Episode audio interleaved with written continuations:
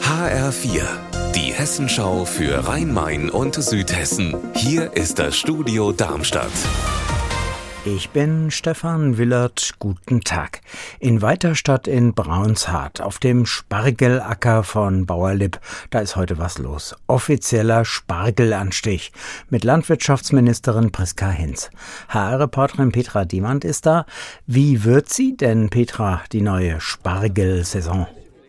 Also nach den Aussagen von Rolf Meinhardt, dem Vorsitzenden des Arbeitskreises Spargel Südhessen, ist natürlich alles bestens. Mit entsprechendem Tamtam -Tam ist ja auch gerade die Spargelkönigin Monique die erste gekrönt worden und auch der Anstich von Ministerin und Königin hat super geklappt. Und zu Ehren von Monique gab es dann heute sogar noch einen Chor der Spargelbauern. Oh Monika, der Lenz ist da, haben sie gesungen.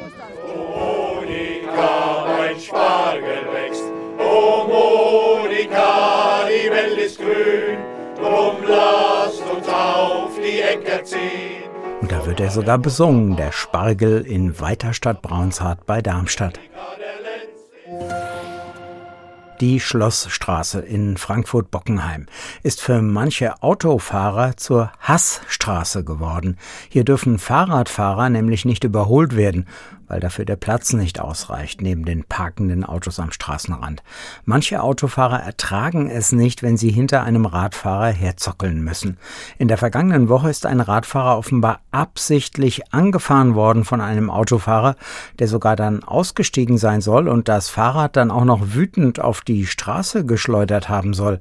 HR-Reporterin Marie-Kathrin Fromm in Frankfurt. Für welche Delikte wird sich dieser Autofahrer jetzt verantworten müssen?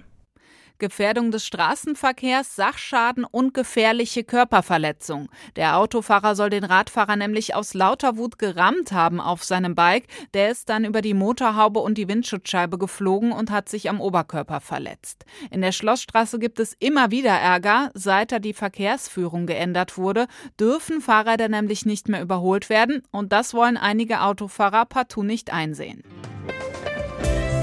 Unser Wetter in Rhein-Main und Südhessen. Überwiegend sonniger Himmel in Südhessen. Nur ein paar Wolken sind angekündigt für den späteren Nachmittag.